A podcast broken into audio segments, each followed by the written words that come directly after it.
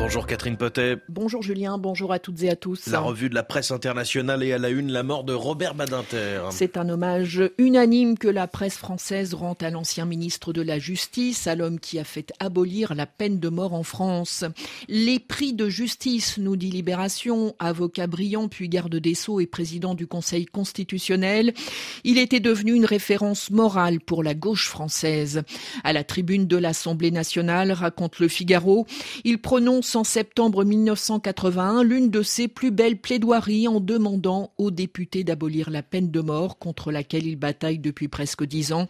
C'est son grand œuvre qui lui vaut la détestation d'une partie de l'opposition de l'époque, des torrents d'injures et de menaces d'anonymes dont il n'a cure. Le soir en Belgique lui rend aussi hommage. La justice était sa monomanie, disait-il. Une obsession forgée dans les blessures de l'histoire d'un vingtième siècle qu'il a traversé comme une conscience lumineuse. Le Temps, en Suisse, lui consacre également un long article, que ce soit au travers de son action politique pour faire abolir la peine de mort, dans son travail pour les conditions de vie et la réinsertion des détenus, ou dans ses luttes contre l'homophobie et l'antisémitisme. Ce fils de déporté était l'un des plus grands défenseurs des droits de l'homme que la France ait connu. Un autre homme fait la une de la presse aux États-Unis, mais aussi en Europe. Et cet homme, c'est encore une fois Joe Biden. Et encore une fois, c'est son âge, 81 ans, qui est au centre des débats après la publication d'un rapport rédigé par le procureur spécial Robert Hur, selon lequel le président américain est un homme âgé avec une mauvaise mémoire.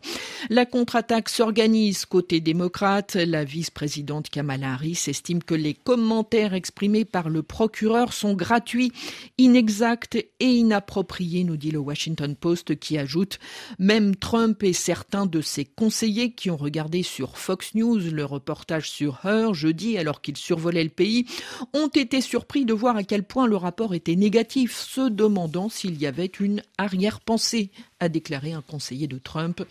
Trump, qui rappelle le Wall Street Journal, a commis ses propres erreurs très médiatisées en faisant récemment référence à sa rivale républicaine Nikki Haley au lieu de l'ancienne présidente de la Chambre Nancy Pelosi. En Europe, The Guardian affiche en gros plan les visages de Joe Biden et Donald Trump sous ce titre Trump est trop vieux et a incité un coup d'État. Biden est trop vieux et mélange les noms. L'Amérique, comment choisir interroge le quotidien britannique à quelques mois de l'élection présidentielle américaine et alors que Joe Biden multiplie les gaffes et les approximations. De son côté, Die Welt pointe la responsabilité des démocrates. Pour le quotidien allemand, le succès de Trump est le résultat de l'échec des démocrates dont les politiques et le choix des candidats ces dernières années ont créé un nihilisme apocalyptique qui fait que Trump apparaît comme un moindre mal aux yeux de nombreux électeurs. Et puis à lire également dans la presse ce matin cette polémique autour de Lionel Messi. Il était attendu par ses nombreux supporters lors d'un match de son club, l'Inter Miami, à Hong Kong. Or, il n'a finalement pas foulé la pelouse, il est resté sur le banc de touche. C'est le South China Morning Post qui nous raconte cette histoire car l'absence de Messi a provoqué un mouvement de colère important et les analystes sont unanimes.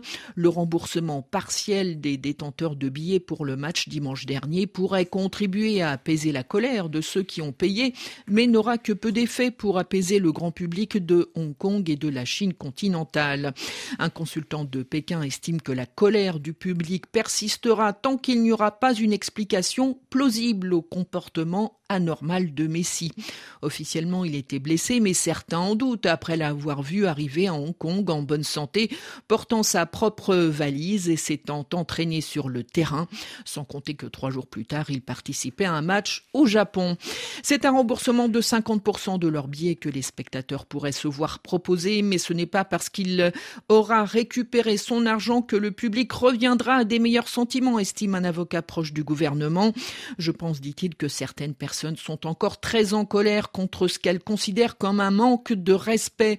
L'affaire va encore plus loin lorsqu'on apprend que selon un article du journal chinois Global Times, l'incident aurait été orchestré par des forces étrangères.